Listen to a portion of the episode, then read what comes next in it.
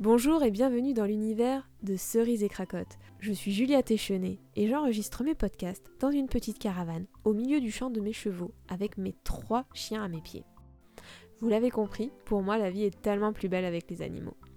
J'invite à mon micro des professionnels du monde animalier pour partager avec vous d'incroyables histoires et échanger de nombreux conseils autour des animaux.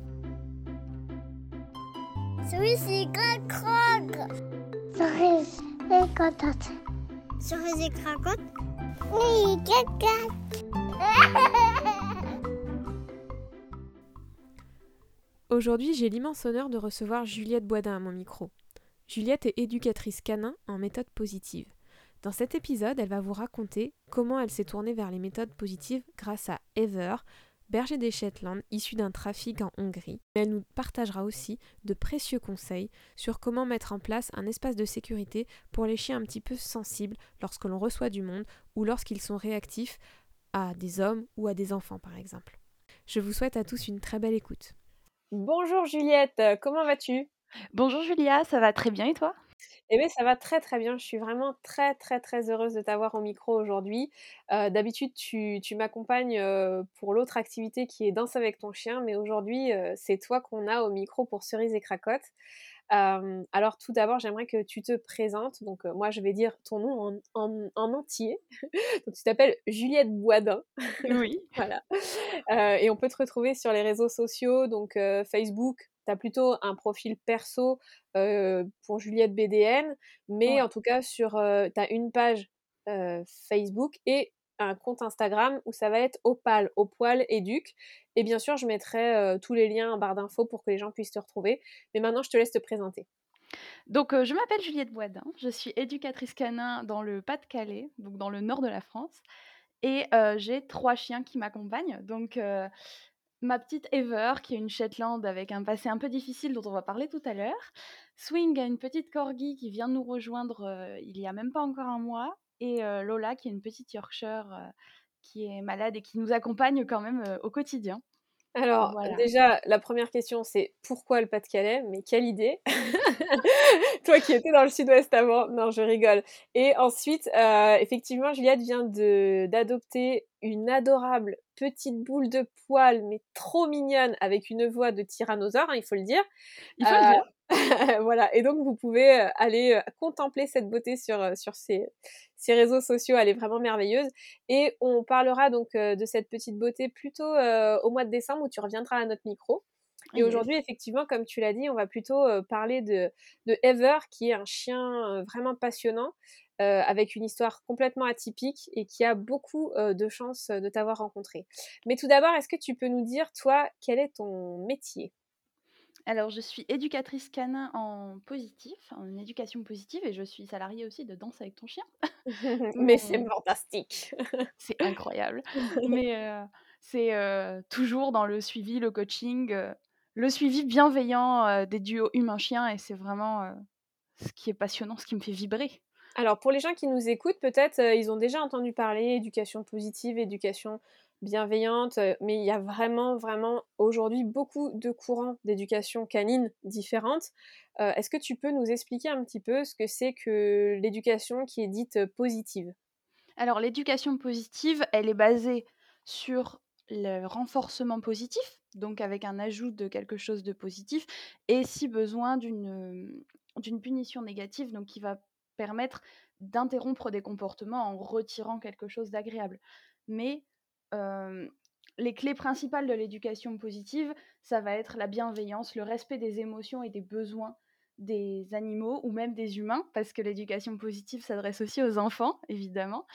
Et c'est vraiment la réflexion autour de pour ça. Les, pour les enfants, aujourd'hui, c'est de plus en plus développé. Et c'est vrai que, enfin, par rapport à, l'éducation traditionnelle qu'on a reçue, toi et moi, et, la plupart de, de nous tous, euh, l'éducation positive, elle est vraiment euh, à l'antipode de ce qu'on a connu. C'est super dur de la comprendre, de se l'approprier, mais une fois qu'on qu'on est passé de l'autre côté, du côté qui n'est pas obscur, euh, c'est vraiment c'est une révélation. Et je sais que en tout cas tous les gens qu'on a convertis, euh, toi et moi, aux méthodes positives, aujourd'hui, c'est des gens, ils, ils comprennent pas pourquoi ils y étaient pas passés avant, parce qu'en fait tout est basé sur, sur la bienveillance, sur la compréhension, la communication, et malheureusement l'éducation positive, c'est vrai, elle a elle a, elle mauvaise réputation comme étant une éducation permissive, au bonbon, qui fait un peu le monde des bisounours. Alors que c'est quand même, enfin, en tout cas, moi je le vis comme ça, c'est quand même une science qui est relativement stricte et juste, et, et c'est souvent en fait l'humain qui va mettre l'animal ou l'enfant en difficulté en ne maîtrisant pas complètement toute cette science qui n'est pas si évidente en fait à s'approprier. Ouais, c'est sûr. Déjà, j'assume d'être un bisounours, hein, premièrement. Mais c'est quelque chose qui revient constamment, cette idée de, à partir du moment où nous ne corrigeons pas physiquement, ou en faisant les gros yeux, ou en comptant jusqu'à 3, même pour les chiens, parce que j'ai déjà vu des gens compter jusqu'à 3 pour leurs chiens, et puis de 3, c'était le coup de laisse ou quelque chose comme ça. Mais c'est pas forcément comme ça que marche l'éducation, parce que ça marche tellement autrement, mais on est tellement concentré comme ça à voir que dans ce qu'on a vu et si on n'est pas éduqué, si, si on n'est pas puni, si on n'a pas copié de ligne, si on s'est pas pris de fessées ou de gros yeux, on va être un enfant roi. Et pourtant, ça ne veut pas dire qu'on a le droit de tout. C'est ça, en fait. C'est que tout n'est pas autorisé, c'est juste que c'est une façon. en fait, on est plutôt axé sur la réussite plutôt que sur l'échec. C'est-à-dire qu'on va encourager tout ce qui va être réussite et on va plutôt donner des bonnes raisons d'abandonner les mauvaises choses, quoi. Euh, et on va laisser que ce soit l'enfant, le chien, l'individu réfléchir à, ce qui va être euh, hyper motivant pour lui. Et bien sûr, ça permet d'avoir des animaux ou des enfants euh, qui ont une meilleure estime d'eux, qui sont plus ouverts, qui sont plus confiants, qui, vont être beaucoup plus volontaires. Et ça va énormément jouer aussi sur la motivation, ce, type d'éducation. Donc en tout cas, si ça vous intéresse, vous pouvez nous rejoindre sur Danse avec ton chien, où vraiment on échange énormément avec Juliette sur l'éducation positive, mais c'est pas le but de, vous convertir à Danse avec ton chien. Ici, sur Cerise et Cracotte, on essaye quand même de, partager un maximum d'informations autour de l'enfant et de l'éducation autour du, chien et des animaux en général. Et donc c'est vrai que ben, si on part quand même sur un principe d'éducation plutôt dite positive et sur l'enfant et sur l'animal, on, a de meilleures chances d'arriver à quelque chose d'harmonieux, de bienveillant et qui convienne autant à l'individu en question qu'à l'humain qui va mettre en place ce type euh, d'éducation. C'est vrai que le formateur ou le, parent, euh, tout ce qu'on veut, va être euh, tout autant gratifié, autant apprendre de choses de, tous ces individus qu'on va, avec qui on va avoir ce point de vue positif et bienveillant. plutôt que parce qu'on apprend aussi beaucoup la patience, euh, essayer de comprendre l'observation parce que ça irait plus vite. Euh, la remise en question, beaucoup. Hein, c'est tous ceux qui sont en hein. positif. ah ouais, bah, ceux qui sont en positif sont forcément passés par une forte remise en question parce que le voisin, le grand-père, le tout ce qu'on veut a dit non mais ça va pas du tout. Et donc, forcément. Même, il, faut, il faut accepter que si le chien est pas bien éduqué, ça peut aussi venir du maître et pas forcément du chien. Ça, déjà, c'est une première chose. C'est exactement la même chose avec l'enfant.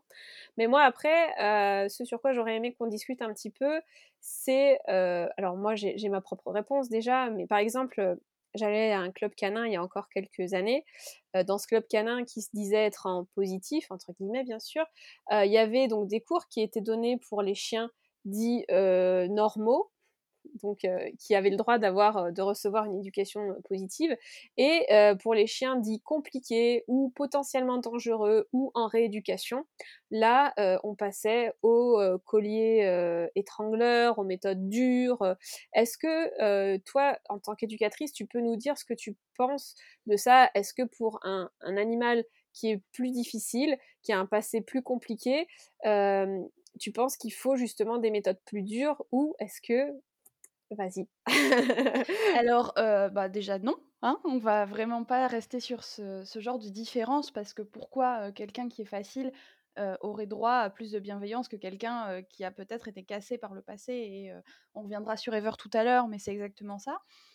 on est vraiment sur l'idée d'un enfant qui est plus turbulent. Est-ce qu'il a le droit, est-ce qu'il a moins besoin de câlins pour autant? Je n'en suis pas convaincue personnellement. Et au contraire, on aurait tendance à croire que ce n'est pas parce qu'on a un chien facile qu'on travaille en éducation positive et qu'on ne voit que ça. Au contraire, je pense que les gens qui travaillent en positif, c'est parce qu'ils ont été confrontés à un chien ou à un autre animal qui a justement vécu des choses plus difficiles et que euh, ça a coincé avec l'éducation traditionnelle. Pour la majorité des gens, parce que euh, justement, mettre en valeur les bons comportements et euh, mettre en valeur beaucoup de choses autour de l'animal et même autour de nous, parce qu'on se sent parfois responsable d'avoir un chien réactif, d'avoir un chien qui a peur, et on n'est pas pour autant responsable, mais de mettre autant de choses autour, ça crée une bulle, ça crée une confiance, et avec ça, on peut travailler. On ne peut pas travailler avec un chien qui est déjà cassé et en le cassant encore plus. Ouais, c'est ça. C'est la mise en valeur, la mise dans la réussite, la confiance en soi, l'estime de soi. C'est vraiment ce qu'on disait tout à l'heure. les, les, individus, que ce soit des enfants ou des chiens, ne soyez pas étonnés qu'on compare les enfants aux chiens ou les chiens aux enfants. c'est que vraiment, c'est un type d'éducation qui peut vraiment fonctionner pour même pour plein d'autres animaux. L'éducation positive, elle va vraiment permettre à l'individu en question d'avoir plus d'estime de soi, plus de confiance en soi, mais aussi que la relation entre la personne qui va euh, mettre en place euh, ce type d'éducation et la personne qui va recevoir ce type d'éducation, ça va créer une vraie relation de confiance qui va être euh, complètement indispensable, notamment pour des animaux qui ont été cassés par la vie, cassés par l'homme. et donc, c'est voilà, c'est vraiment, je voulais qu'on en parle juste un tout petit peu en introduction parce que je voulais que tu, du coup, que tu nous présentes un petit peu Ever, où est-ce que, où est-ce que tu l'as eu, euh, comment, dans quel état elle est arrivée et comment toi tu, as fait pour euh, bah, essayer de, passer au-dessus de, tous ces obstacles que vous avez rencontrés et que vous rencontrez encore aujourd'hui? Alors, euh, Ever, c'est clairement celle qui m'a mis le pied à l'étrier de l'éducation bienveillante et positive, parce que je ne connaissais pas ça. J'ai grandi dans une famille où les chiens sont pas forcément très nombreux et quand ils, ils sont là, ils ont été formés euh, pas avec violence, mais un chien ça doit obéir et puis ça s'arrête là. Mais quelque chose s'est passé dans le sens où Ever vient d'un trafic en Slovaquie. On l'a récupéré par des vétos qui avaient récupéré justement entre guillemets une livraison parce que c'est ça qui nous a été dit de chiens qui devaient être vendus en animalerie parce qu'il faut savoir aussi que les chiens en animalerie, pour la majorité, les chiots ont vécu des choses assez difficiles, parce qu'ils ne viennent pas d'endroits très doux et avec un passé facile. Ever avait 4 mois. je pense qu'elle en avait moins. Sur le papier, elle en avait 4. Mais même le vétérinaire n'était pas d'accord avec ça. Elle avait des hématomes sur les gencives, elle fuyait le contact humain, elle bavait quand on la regardait. Et pourtant, elle est venue nous voir, nous, et il s'est passé quelque chose, Ever m'a léché les mains et le vétérinaire avait des yeux écarquillés en se disant mais pourquoi cette petite-là, elle va la voir Et c'est comme ça qu'on l'a récupérée. Au départ, on ne devait pas du tout la prendre. pour, pour, la, pour la petite histoire, son nom Ever, c'est parce que c'était écrit Always and Forever sur le t-shirt que je portais. Et fallait mettre un nom sur les papiers. Et j'ai mis le premier mot que j'avais sous les yeux, c'est-à-dire sur mon t-shirt.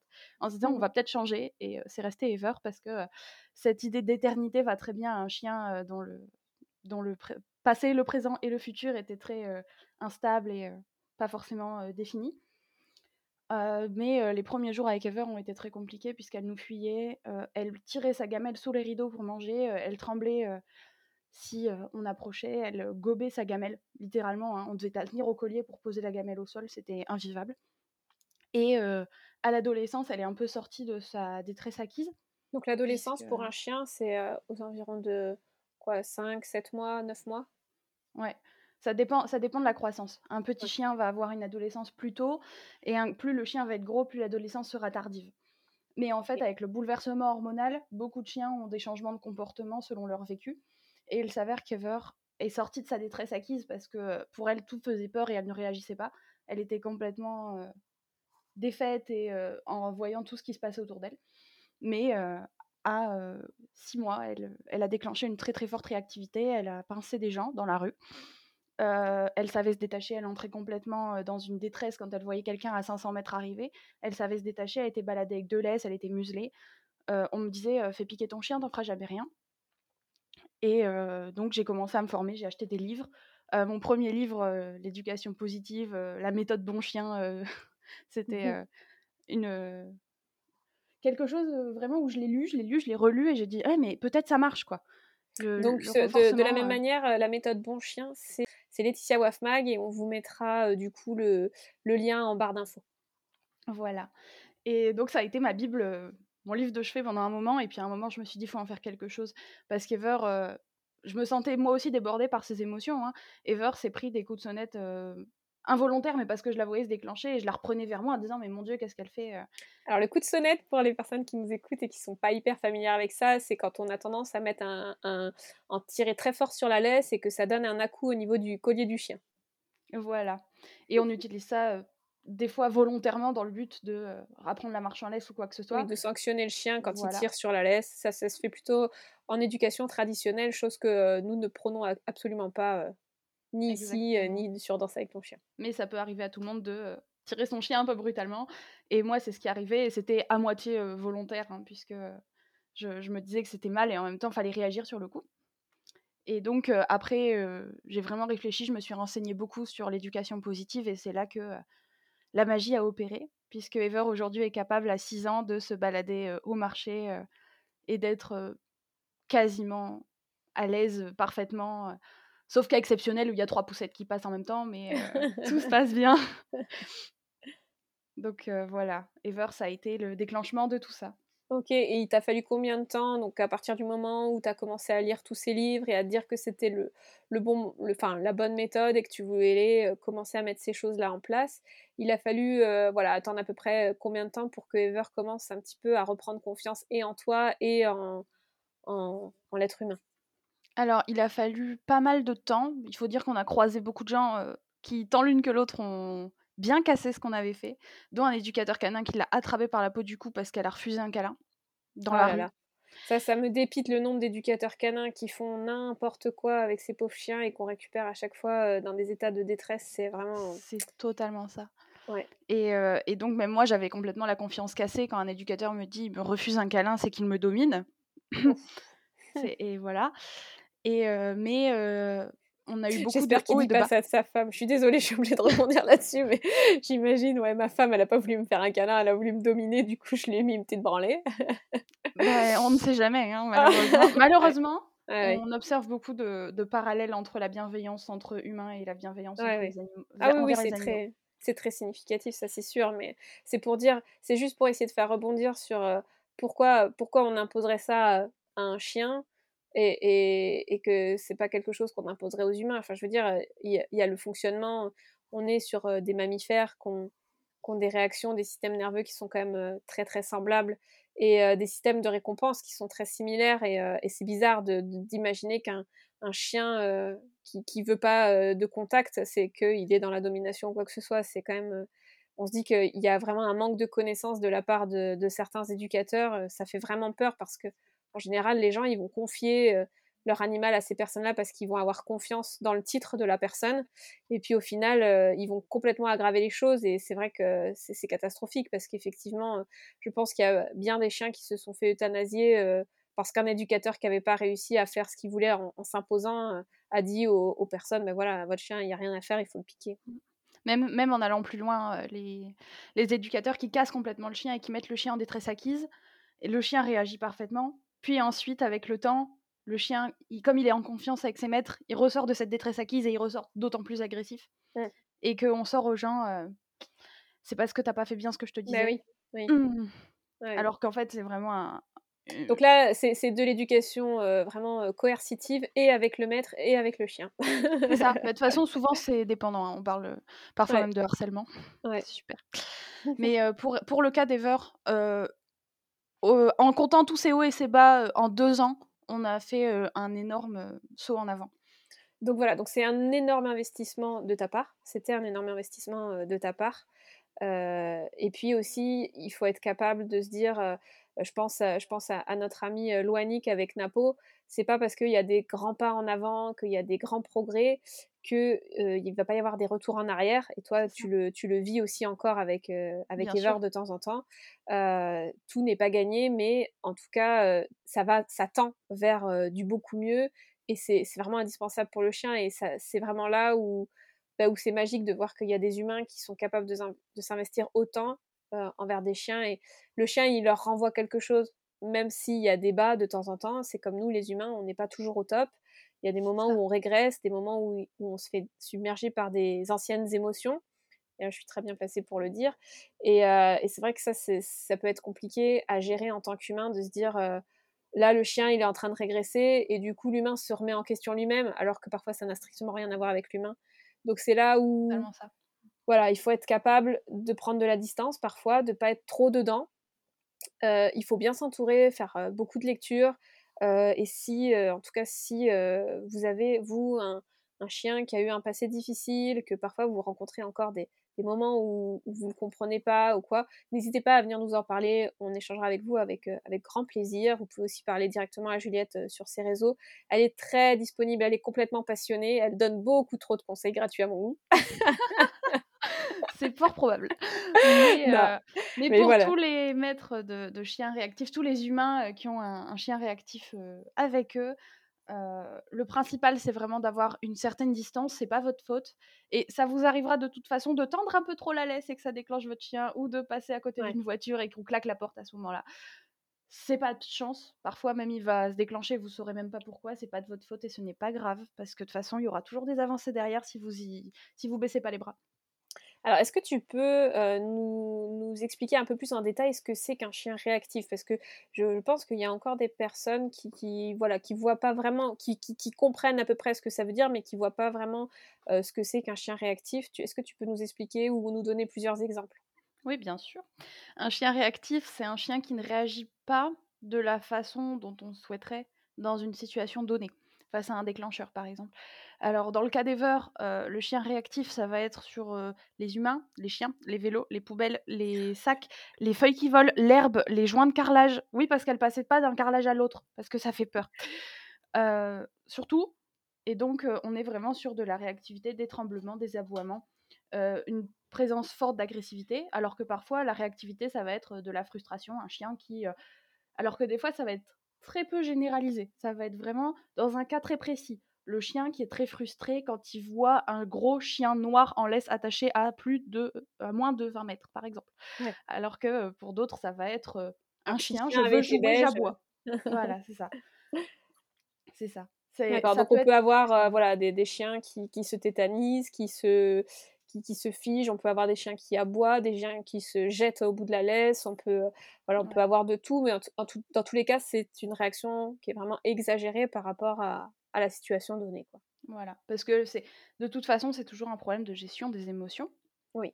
D'où l'importance aussi de prendre de la distance, parce que si on est à fond émotionnellement dedans, que le chien est à fond émotionnellement dedans, on va tous finir en pleurs au milieu du trottoir. on sent du vécu, on sent du vécu. oui. Ok, en tout cas, merci beaucoup euh, de nous avoir éclairé sur tout ça. Et, euh, et du coup, pour moi, c'était super important. J'avais envie qu'on aborde aujourd'hui un sujet qui me semble être un sujet d'importance. je pense moi-même à, une très très bonne amie qui a un chien, que tu as eu en coaching d'ailleurs, un petit Jack Russell qui est un peu réactif aux enfants. Donc oui, les chiens peuvent être un peu réactifs aux enfants. Et qui est aussi un petit peu dans la protection de ressources.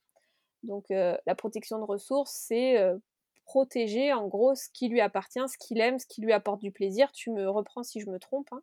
Mmh et euh, donc euh, cette amie a eu un bébé et euh, elle savait qu'il était réactif aux enfants, donc elle avait commencé à mettre pas mal de choses en place, notamment avec, avec son petit chien.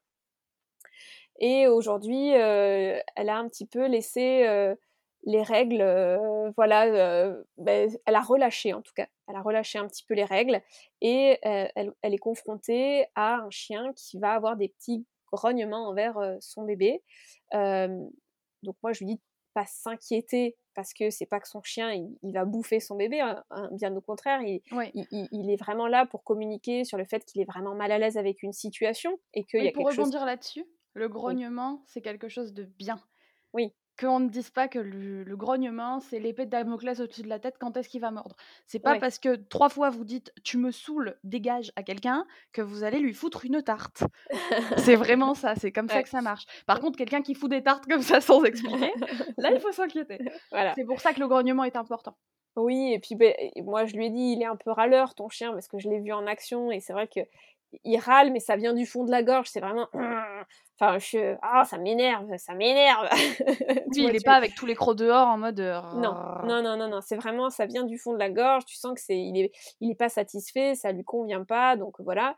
Et, euh, et donc j'en avais parlé aussi durant un ancien podcast qu'on avait fait, que vous pouvez écouter, hein, qui, est, disponible dans tous les podcasts à l'écoute, avec Andrea Sembelli, donc euh, de Run With Your Dog, euh, de mettre en place le Safe Space. Donc, le Safe Space, c'est euh, l'espace de sécurité, donc en gros, pour les chiens qui sont dans la protection de ressources. C'est-à-dire qu'ils n'aiment pas qu'on s'approche de leur gamelle quand ils mangent, qu'ils n'aiment pas qu'on leur prenne leurs jouets, qu'ils n'aiment pas qu'on s'approche de leur maître, euh, qui n'aiment pas qu'on s'approche de leur euh, canapé, qui n'aiment pas qu'on s'approche de leur panier, euh, qui vont avoir ce réflexe un petit peu de, défendre son panier, son, jouet, son, os. Du coup, on, peut mettre en place un périmètre où le chien, il sait que dans cet endroit, on lui prendra rien, que sa place est à lui et qu'il est en sécurité et que euh, donc s'il est réactif aux enfants, que les enfants euh, ben, n'auront pas accès à, à cet espace. Euh, Juliette, est-ce que tu peux nous dire s'il y a un protocole à mettre en place ou si c'est plutôt des habitudes à prendre? Alors, on peut mettre en place un protocole dans le sens où on va récompenser son chien dans cette zone sans jamais toucher à la ressource qu'il va protéger ou par exemple, s'il ne veut pas de câlin à ce moment-là, on va jamais le caresser dans cet endroit-là et tout ça.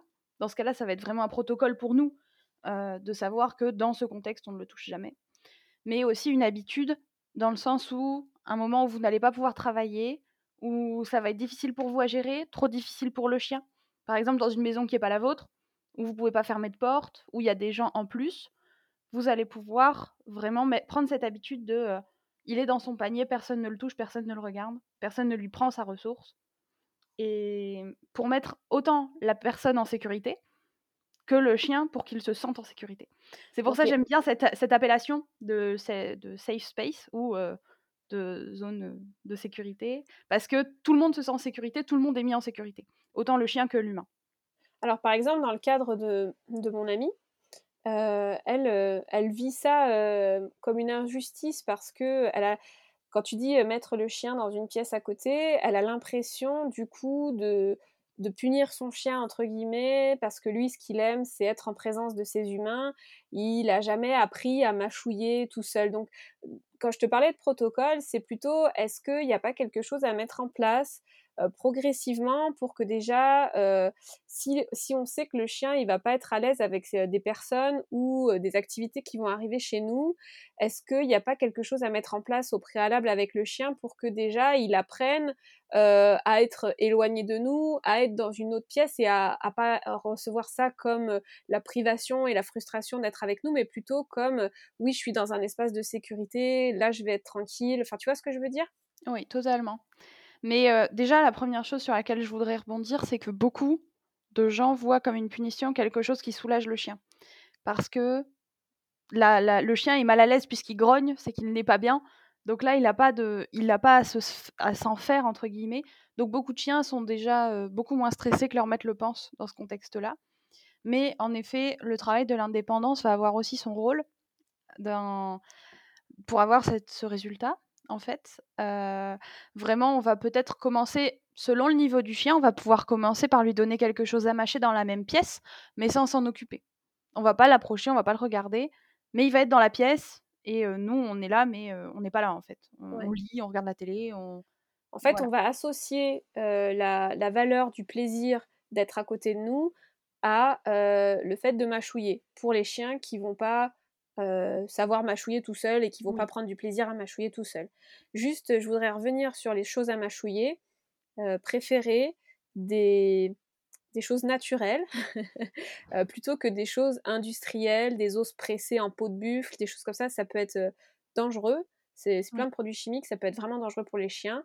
vous pouvez vous tourner alors je fais juste mon petit, ma petite minute de pub vers chez nos amis Cani Gourmands par exemple, qui ont toute une gamme euh, de, choses naturelles, donc issues euh, d'animaux. Hein, quelque sorte, je dis que c'est des déchets, mais c'est vraiment, il s'agit de recyclage. Hein. c'est des parties d'animaux qui ont des grandes vertus masticatoires pour le chien. On peut avoir une oreille de bœuf, on peut avoir des tendons d'Achille, on peut avoir des sabots, et toutes ces choses masticatoires ont des temps de mastication différentes, ont des duretés différentes, donc elles vont pas faire travailler les, dents de la même façon. Mais il faut savoir que quand le chien va passer un moment à mastiquer, si c'est un produit de qualité qui est agréable pour lui, autant dans le goût que dans la texture à mastiquer, ça va décupler le plaisir qu'il va prendre à la mastication. Donc si vous donnez un vieil os en plastique tout pourri à votre chien pour qu'il apprenne à être tranquille dans l'autre pièce, il va pas prendre de plaisir et effectivement il va vous le bouder. Par contre, si vous choisissez des choses assez appétentes pour lui, c'est-à-dire des choses qui puent en général, hein, il faut le dire. Oui, il faut le dire, en effet. voilà, des choses qui, voilà, qui va, qui va lui permettre bah, de passer un bon moment tout seul où il sera sûr justement qu'il y aura personne qui viendra l'embêter pendant ce moment de mastication. voilà, vous mettez plus de chances de vos côtés. Et ensuite, vraiment, de transférer cette valeur de plaisir de mastication avec le fait d'être avec vous, puis éloigner au fur et à mesure. C'est ça, jusqu'à pouvoir mettre le chien dans la pièce d'à côté, la porte ouverte et puis la porte fermée, en fait. C'est ça. Après, on peut passer par d'autres activités aussi. Hein. Je tiens aussi à préciser que faut faire attention à la valeur des choses pour un chien qui fait de la protection de ressources. Parce qu'avec un chien qui fait beaucoup, beaucoup de protection de ressources sur les choses à mastiquer, parce que c'est vraiment plaisant, il y a des chiens qui vont faire de la protection de ressources sur un caillou parce qu'il avait dans la gueule, alors que ça n'a aucune valeur masticatoire. Et à ce moment-là, si on lui donne un air de bœuf ou un truc, ça risque de tiquer très très vite. Du coup, il faut essayer de, limiter la valeur des, choses à mastiquer pour les chiens qui ont beaucoup de, d'intérêt pour ces choses-là, voilà. Parce que la protection de ressources peut aller très très loin. Ça peut très vite poser problème. Et donc dans ces cas-là, quand on a vraiment un chien qui fait vraiment de la forte protection de ressources, mais qu'on veut lui donner quelque chose à, mastiquer quand même, on va vraiment préférer le mettre à part dans un premier temps, surtout s'il y a des enfants ou, des personnes qui comprennent pas trop, parce qu'il y a aussi des, adultes qui ne veulent pas comprendre que notre chien, il faut le mettre en sécurité. Et dans ce cas-là, vaut mieux vraiment le mettre à part. Oui, après, donc tu disais, il y a d'autres choses que la mastication. Comme renifler. On peut avoir des tapis de fou. Voilà. Je pense par exemple, pour travailler l'indépendance, c'est assez facile. Dans le jardin, on jette 3-4 croquettes à côté, puis on, pendant ce temps-là, on s'occupe pas du chien. Puis ensuite, on lui lance une poignée de croquettes, puis on s'éloigne, et puis on lui lance au fond du jardin, et puis on rentre. Et puis à la fin, le chien, il est capable de chercher ses croquettes tout seul dans le jardin. Oui, c'est ça. Moi, c'est vrai que c'est quelque chose ça, que j'ai beaucoup utilisé pour mes chiens quand ils étaient réactifs à mes chevaux. Euh, de leur faire fouiller euh, des, croquettes euh, dans, l'herbe, d'abord très loin, puis en rapprochant au fur et à mesure. C'est vrai que c'est quelque chose qui les apaise, qui les détend, qui fait diversion, qui permet aussi de, les, de les faire baisser de pression. Quoi. C'est, des, des, petits tips qui sont très intéressants et auxquels on ne pense pas en fait quand on ne connaît pas. et c'est vrai que ça, ça peut paraître bizarre de récompenser le chien qui a un mauvais comportement qu'on veut voir disparaître, mais non, en fait, c'est qu'on justement, on récompense le comportement que ça va produire, c'est-à-dire euh, euh, le calme, la diversion, le fait d'être tranquille, d'être sage. Et donc, je voudrais juste revenir sur un truc, euh, c'est que plus de 80% des accidents domestiques qui arrivent avec les chiens, ça arrive avec des chiens de famille qui n'ont jamais mordu, des chiens qui ne sont pas agressifs, qui n'ont pas de tendance réactive ou agressive, et ça se produit avec des enfants sans la surveillance du parent.